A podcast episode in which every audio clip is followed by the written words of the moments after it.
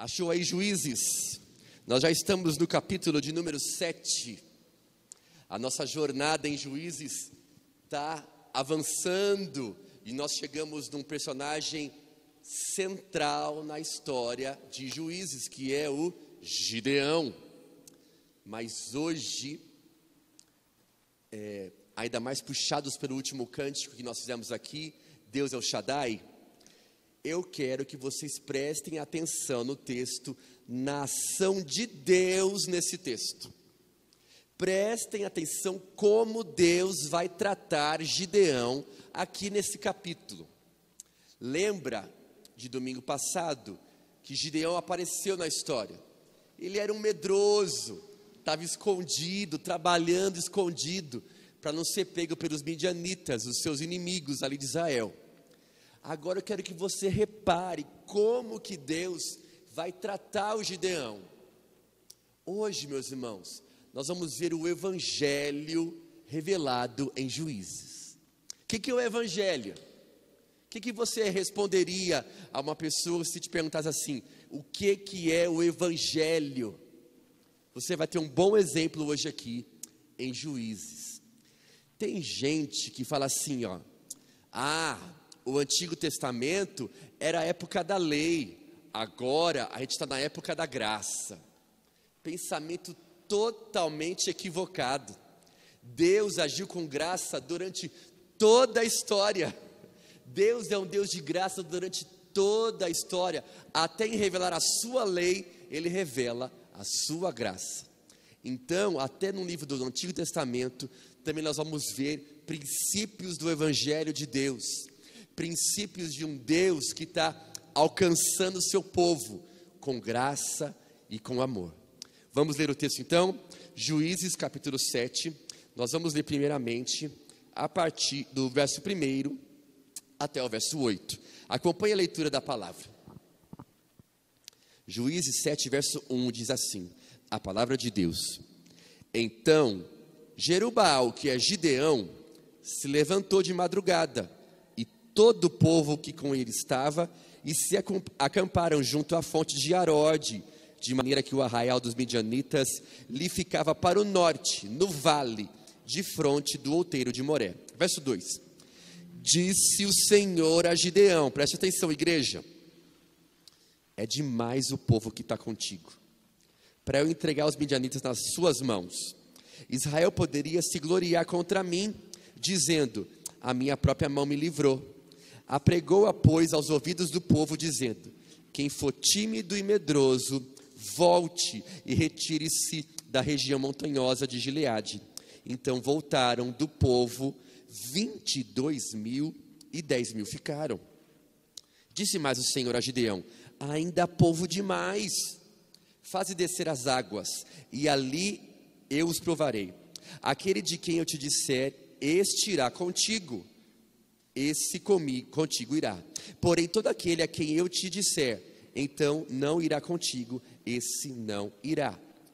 Fez Gideão descer os homens às águas. Então o Senhor lhe disse: Todo que lamber a água com a língua, como faz o cão, esse porás à parte, como também a todo aquele que se abaixar de joelho e beber. Foi o número dos que lamberam, levando a mão à boca, trezentos homens e todo o restante do povo se abaixou de joelhos a beber a água. Então disse o Senhor a Gideão: Com estes trezentos homens que lamberam a água, eu vos livrarei e entregarei os midianitas nas tuas mãos. Pelo que a outra gente toda que se retire, cada um para o seu lugar. Tomou o povo provisões nas mãos e as trombetas, e Gideão enviou todos os homens de Israel, cada um à sua tenda. Porém, os trezentos homens reteve consigo, estava o arraial dos midianitas abaixo do vale. Senhor Deus, nós somos muito gratos essa noite pela tua palavra lida aqui nessa noite, que já é uma pregação para todos nós nós ainda oramos, Senhor, para que a palavra seja pregada conforme a tua vontade. Usa a vida do pregador, abre os olhos da congregação, para que nós possamos ser alimentados pela tua voz profética, pela tua palavra que nos ensina, que alimenta, que educa, que orienta, Senhor. Eis a tua igreja aqui faminta pela tua palavra, e é assim que oramos, desejosos, em nome de Jesus. Amém e amém. Meus irmãos, minha garganta está bem ruim hoje, então eu estou tomando um chazinho hoje aqui, tá bom? Para eu conseguir ir até o final. Pois bem, o Evangelho em Juízes. Nós vemos só a primeira parte aqui, nós vamos ler mais aí no capítulo 7. Você reparou aí como que Deus está tratando Gideão? Reparou o verso 2? Como que Deus fala? Gideão tem gente demais aí. O Gideão é interessante, né? Ele era um medroso, escondido ali, trabalhando. Deus chama ele para uma batalha e ele vai e chama um monte de gente. Deus não mandou ele fazer isso. Deus vem e fala: Gideão, tem gente demais. Meus irmãos, não há perigo espiritual maior do que esse acreditar que somos capazes de nos salvar. O Gideão, aquele medroso, agora está cheio já de, de si mesmo. Chama um monte de gente, reúne milhares de pessoas para ir para uma batalha, mas Deus não mandou ele fazer isso. E Deus começa a agir na vida do Gideão. Gideão, tem gente demais. Vamos começar a separar esse povo, Gideão? Primeiro, primeiro, Deus começa a diminuir o exército de Gideão. Ele manda os medrosos para casa. Ele manda os medrosos. Menos 22 mil. Tinha medroso, hein? Menos 22 mil vão para casa. Vão ficar tipo na reserva ali do exército. Se precisar, eles serão convocados. Mas Deus já tira 22 mil. Depois que Deus tira 22 mil, ele continua tirando. O verso 4 diz: Gideão, ainda tem gente demais. Parece, Deus, ah, parece até que Deus está querendo enfraquecer o exército, não parece? Quem vê de fora assim, uai, Deus, o Senhor quer enfraquecer o exército de Israel? Os midianitas, vocês se lembram como eles eram conhecidos? Como os gafanhotos humanos de tanta gente, de tanto exército, de tanto camelo que eles tinham, de tanta gente que vinha assim acampando e destruindo o território de Israel.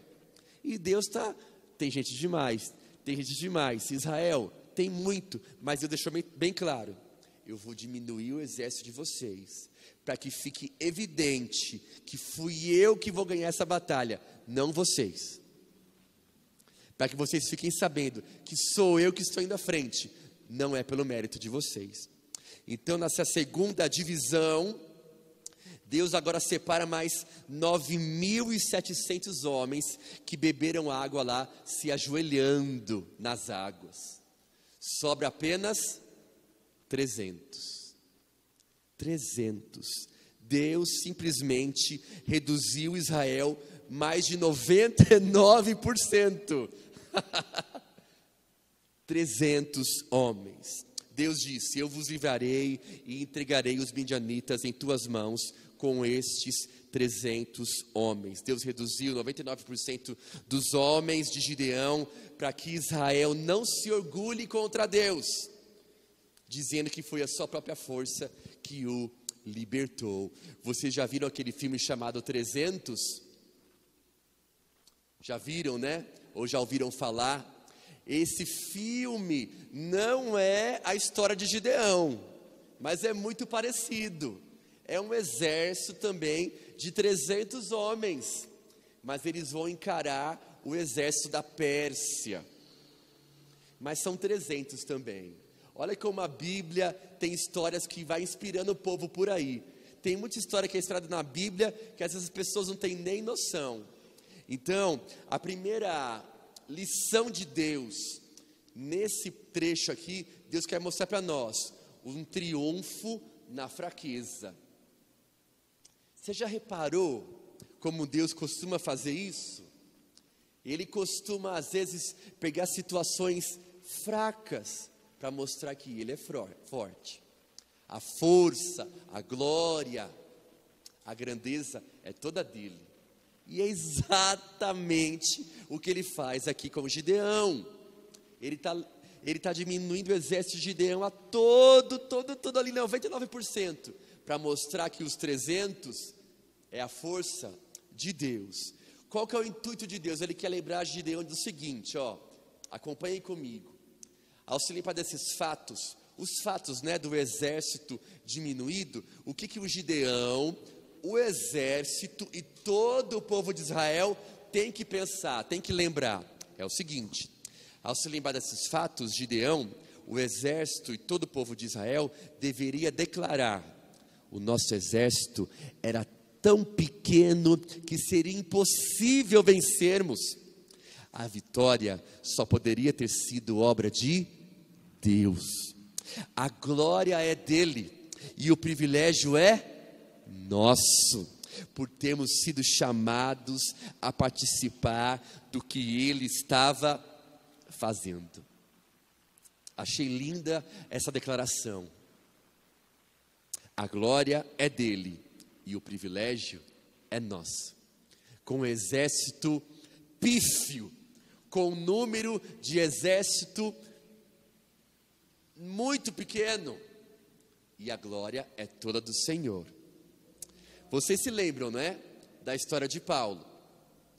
2 Coríntios 12, 9 diz assim: A minha graça é suficiente para você, pois o meu poder se aperfeiçoa na fraqueza. O que é aperfeiçoa?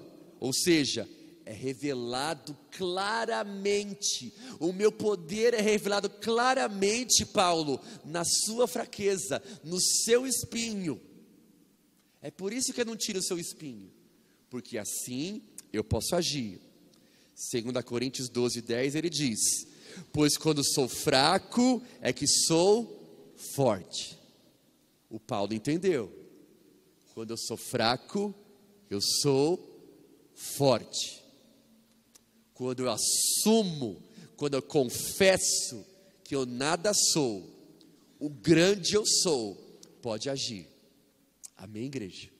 Então, é a primeira lição de hoje que Deus está dando para o Gideão e para a Igreja Aliança aqui hoje. Triunfo na fraqueza, através de um exército que ninguém daria nada. Não podemos ser salvos se achamos que somos bons ou aptos. Já viu que tem gente que acha que é boa demais? eu sou bom no que eu faço. E eu sou bom demais. Eu faço e eu aconteço. Um coração desse é difícil demais para Deus agir. O poder salvador só opera em nós quando admitimos nossa falta de mérito e de bondade. É assim que o evangelho da salvação está sendo revelado em juízes. É assim que Deus está falando: Gideão, eu te chamei, você vai presenciar a vitória do nosso povo, mas quem executa, quem efetua, quem dá tudo que vocês precisam sou eu. Esse é o Evangelho. Só eu posso vencer os midianitas. Só Deus pode oferecer a salvação que nós precisamos, meus irmãos. É assim que o Evangelho está sendo revelado em Juízes. Então, nessa primeira parte, a gente já começa a refletir melhor. E eu quero que você reflita junto comigo. Com que frequência você separa tempo na sua vida para refletir sobre a gravidade dos seus pecados, de modo a valorizar mais plenamente o perdão de Deus.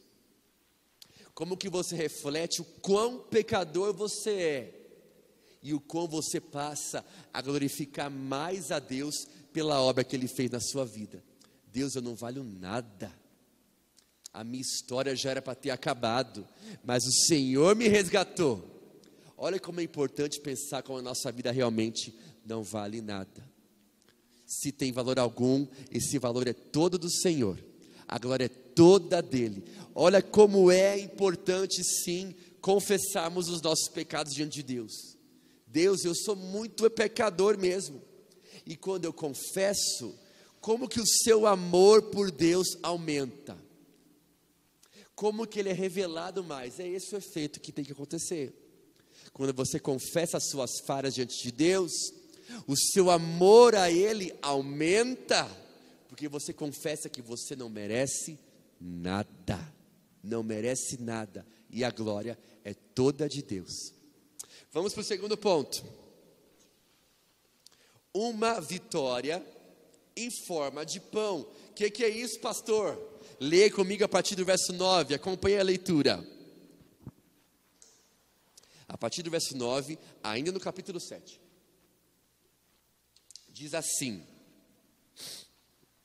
Sucedeu que naquela mesma noite o Senhor lhe disse: Levanta-te e desce contra o arraial, porque eu entreguei nas tuas mãos. Repare bem o verso 10: Se ainda temes atacar os midianitas, desce tu com o teu moço pura ao arraial, e ouvirás o que dizem. Depois, fortalecidas as tuas mãos, descerás contra o arraial. Então desceu ele com seu moço pura até a vanguarda do arraial. Verso 12: Os midianitas, os amalequitas e todos os povos do Oriente cobriam o vale com gafanhotos em multidão e eram os seus camelos em multidão inumerável, como areia que há na praia do mar. Verso 13: Chegando, pois, Gideão, eis que certo homem estava contando um sonho ao seu companheiro e disse: Tive um sonho. Eis que um pão de cevada de encontro à tenda do comandante, de maneira que essa caiu e se virou de cima para baixo e ficou assim estendida. 14. Respondeu o companheiro e disse: Não é isso outra coisa senão a espada de Gideão, filho de Joás, homem israelita? Nas mãos dele entregou Deus os midianitas e todo esse arraial. Tendo ouvido Gideão contar esse sonho e o seu significado, adorou porque o Senhor entregou o arraial dos midianitas nas vossas mãos. Entendeu, meu povo? Como é que Deus trata com o Gideão? Gideão ainda é um homem de uma fé muito imatura, mas Deus não deixa de agir para abençoar a nação inteira através daquele homem imaturo. Deus, aqui a partir do verso 9 e no verso 11, ele quer assegurar a vitória a Gideão. E ele tem uma demonstração maravilhosa de cuidado com Gideão e com o seu povo. Lembra no capítulo 6 que o Gideão pediu aquele sinal na lã? Lã molhada, lã seca, terra molhada, terra seca. Deus está agindo aqui no meio do seu povo. Deus conhece quem ele chamou conhece Gideão, e com cuidado, como um pai conhece o filho, e fala assim: Gideão, eu estou entregando os midianitas nas suas mãos, mas você gosta de um sinalzinho, né, Gideão? Gideão, eu vou dar o sinal claro que vocês vão derrotar os midianitas através da minha presença, da minha glória. Vai lá pertinho do acampamento. E vocês viram a descrição aqui no verso 10 e 11, uh, ah, no 12 também, como eles eram numerosos, os gafanhotos. O, o autor aqui é bem enfático, eles eram muitos mesmo. Israel não tinha chance nenhuma. É o pior inimigo que já apareceu aqui no livro de Juízes. São os midianitas. E uma pessoa, uma pessoa do exército midianita tem um sonho. Um. Ele sonha com o quê? Com um pão rolando abaixo. um pão gigante que derruba a tenda do comandante e fica todo mundo apavorado. Quando ele conta o sonho para o companheiro, companheiro, é isso, perdemos a guerra. Gideão vai vir com a sua espada e vai acabar com a gente aqueles povos valorizavam demais um sonho assim. Eles interpretavam um sonho como uma direção muito certa. Então, por isso, Deus usa esse sonho e eles começam a ficar aterrorizados. Vai vir um pão gigante aqui e vai arrebentar a gente. Mas era a espada de Gideão. Gideão escuta toda aquela conversa e ele faz o que? Vocês viram o texto aí? O verso de número 15. Ele adora. Porque agora ele tinha convicção. Depois dessa, Deus, eu vou com tudo. Eu vou com tudo, porque eles já estão morrendo de medo. Gideão presencia o pavor dos seus inimigos através daquele sonho. Quem vai ter medo de um pão gigante descendo o morro? Quem? Os midianitas. Os midianitas. Meu irmão, repare que não é a primeira vez que Deus faz isso aqui em Juízes. Vocês lembram do Eude, que tinha aquela espadinha? Ele foi lá e matou o rei.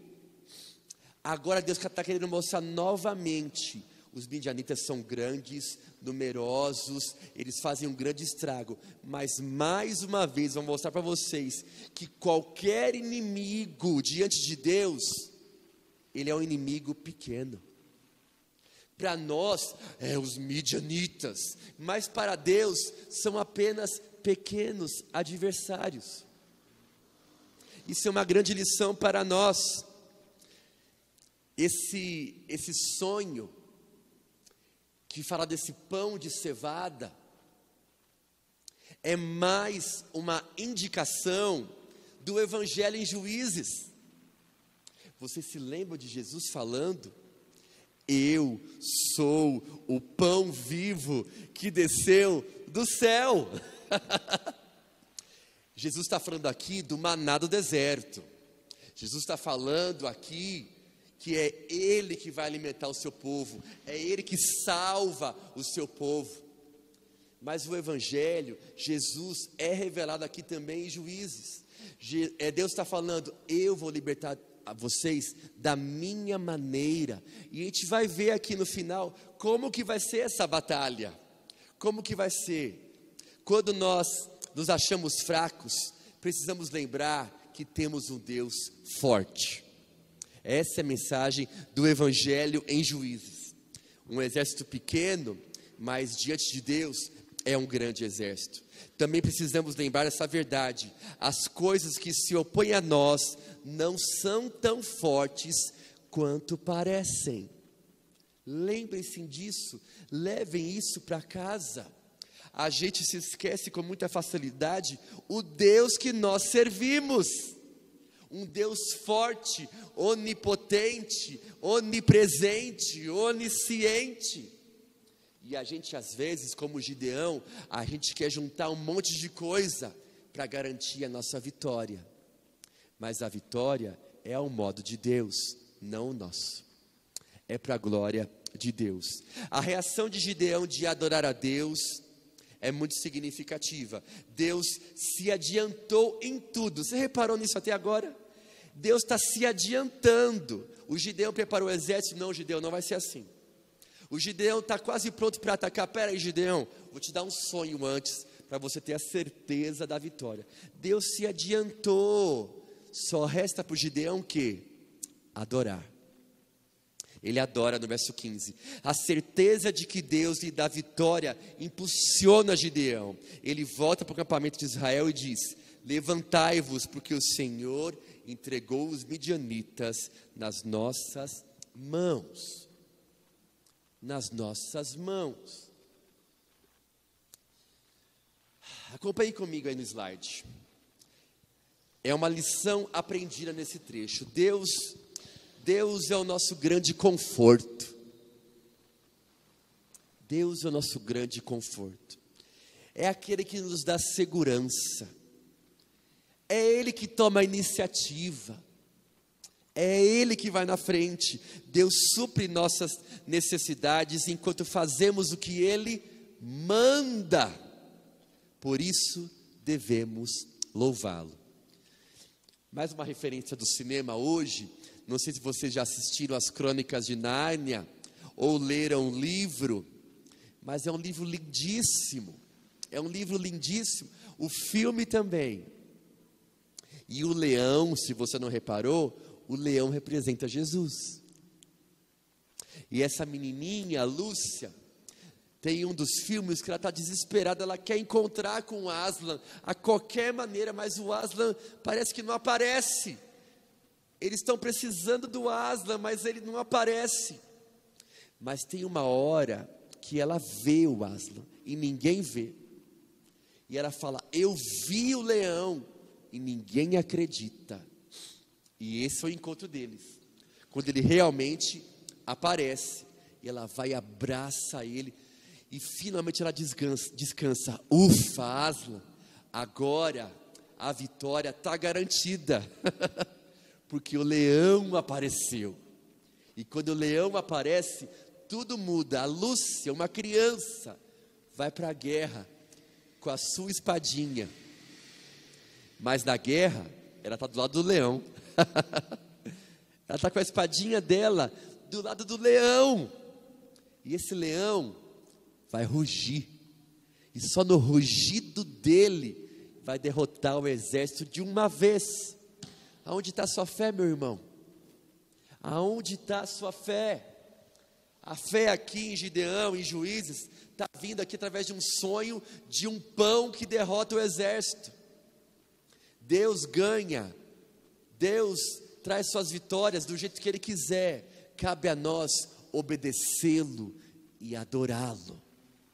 Como você tem passado as suas guerras, como você tem lutado as suas guerras, quem você tem trazido para estar ao seu lado, em quem você está depositando a sua confiança, qual que é a sua estratégia? É sua ou é de Deus? Onde está sua confiança? Aonde está depositada a sua esperança? Então vai vir a vitória, e a vitória vem sem batalha. a vitória vai vir sem batalha. Acompanhe comigo a partir do verso 16. Ah, e essa parte que eu mais gosto do texto. Verso 16 diz assim: acompanhe comigo. Então repartiu os trezentos homens em três companhias e deu-lhes cada um nas suas mãos trombetas e cântaros vazios, com tochas neles. 17: Disse-lhes: Olhar para mim, fazei como eu, eu fizer, chegando às imedia, imediações do arraial, como fizer eu, assim fareis.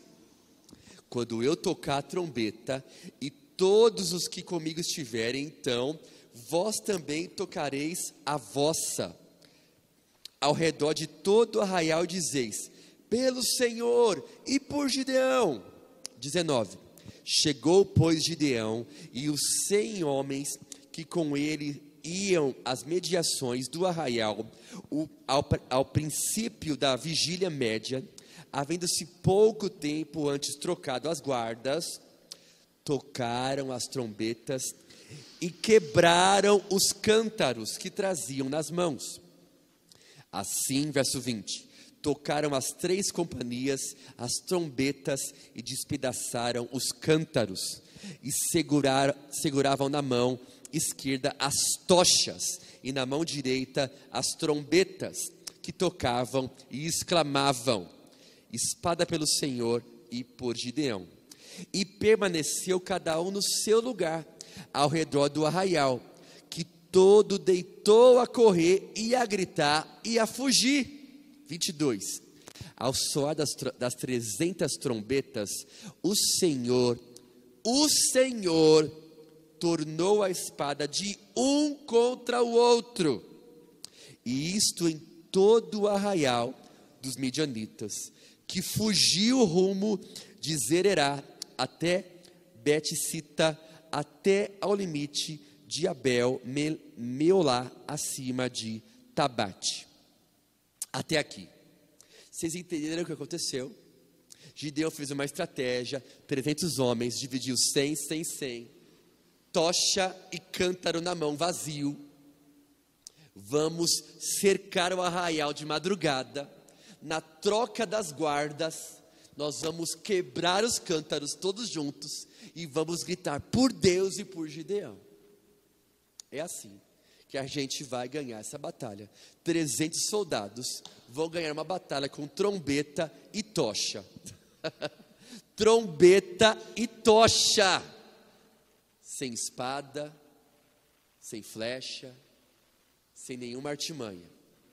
Quando as 300 trombetas foram tocadas, o Senhor fez com que todos do acampamento voltassem as espadas uns contra os outros. Os próprios medianitas ficam tão assustados com o barulho.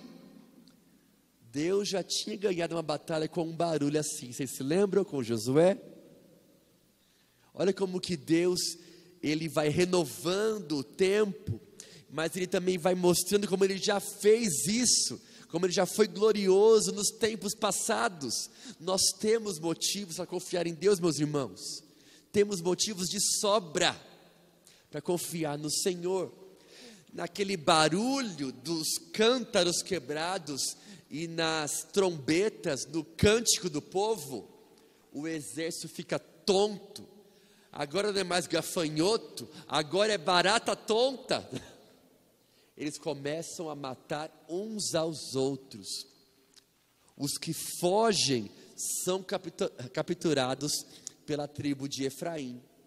E é assim que Deus vence a, a guerra sem batalha. O pior inimigo que apareceu aqui em Juízes, eles são vencidos sem derramar um sangue aqui, o povo de Israel, o exército de Israel. No final, os 300 homens de Israel não mataram nem mesmo um único soldado inimigo. Nenhum soldado israelita voltou para casa dizendo os seus próprios feitos. Eles voltaram para casa dizendo sim, o que Deus fez enquanto eles apenas celebravam, observavam. Imagina eles contando: gente, nós não fizemos nada, Deus fez tudo, está aqui a espada limpinha. Ele é o nosso Deus, o nosso Deus é o Shaddai, o nosso Deus que vence as batalhas. Deus não precisa levantar um povo habilidoso, um exército numeroso porque a batalha é Ele quem vence. Enfim, a gente pode concluir que os inimigos do povo de Deus realmente não são mesmo tão fortes quanto parecem. Diante de Deus, os nossos inimigos são só inimigos, e é Deus, é o próprio Deus que vai vencer os nossos inimigos. Aqui na, nessa imagem, nessa última imagem aí da noite, é exatamente o que eu falei. A Lúcia está ali para tirar a sua espadinha, mas está do lado do leão, o grande leão da tribo de Judá. E na cena do filme, o exército todo está vindo para cima da Lúcia e do leão. É o segundo filme da série, O Príncipe Cáspia. E o exército vem. E o leão se faz assim, ó e o mar se levanta e destrói todo aquele exército. Esse é o nosso Deus, meus irmãos. Aonde você tem colocado a sua fé. Esse é o evangelho revelado em Juízes. Eu venço a batalha, Gideão. Domingo que vem, vocês vão perceber que o final, da, o final de Gideão é o final triste. É o final que nós vemos que Gideão teve toda essa experiência com Deus, mas não aprendeu nada, não aprendeu nada. Pior, conduziu o povo para voltar para a idolatria. O Evangelho, meus irmãos, o Evangelho é pela graça, mas não é de graça. O Evangelho vale muito, o Evangelho é muito valioso. Ele foi alcançado pela graça e oferecido de graça para nós. Mas ele é muito valioso. O que nós temos feito com o Evangelho em nós, em nossas vidas, em nossa igreja, em nossa família, na nossa cidade. O Evangelho é precioso demais, porque tem preço de sangue, sangue do Filho de Deus. Então eu quero que você vá para casa hoje pensando em algumas perguntas. Primeira, você se sente desafiado a dar um passo de fé e descobrir a força e a segurança oferecida por Deus? Como que você está na sua luta diária? Eu vou é na minha força. Gente, eu conheço gente demais assim, ó. Tem gente que eu conheço que não consegue nem escutar a pregação. De tão agitado que fica assim, ó. Porque tem que fazer alguma coisa, que está pensando em alguma coisa, que não consegue parar. Ah, não li a Bíblia essa semana, não. Eu estou fazendo muita coisa. Isso mostra que você confia em você mesmo, é na sua força, é na sua correria. Deus nos chama para confiar no grande Deus, um Deus que vence a nossa batalha do jeito dele. Como que está a sua fé para descobrir essa força, essa segurança em Deus? Até se Deus falar um grande não para você, Deus, eu continuo confiando, porque a minha vida pertence ao Senhor. Segunda questão: que dons você recebeu de Deus para usar no serviço dEle? Quando a gente confia em Deus, a gente pode estar mais apto a servi-lo, a servi-lo com o que Deus nos deu como dom. Que circunstância Ele tem te oferecido para usar esses dons? Quando você conhece Deus, você começa a encarar a igreja não apenas como um lugar para você visitar, mas um lugar para você servir a Deus, servir pessoas, com o que Deus reservou para a sua vida, porque você sabe que tem um grande leão por detrás da sua fé. A sua fé não vem de você mesmo, a sua fé é do Criador dos céus e da terra. Vamos orar? Te convido a ficar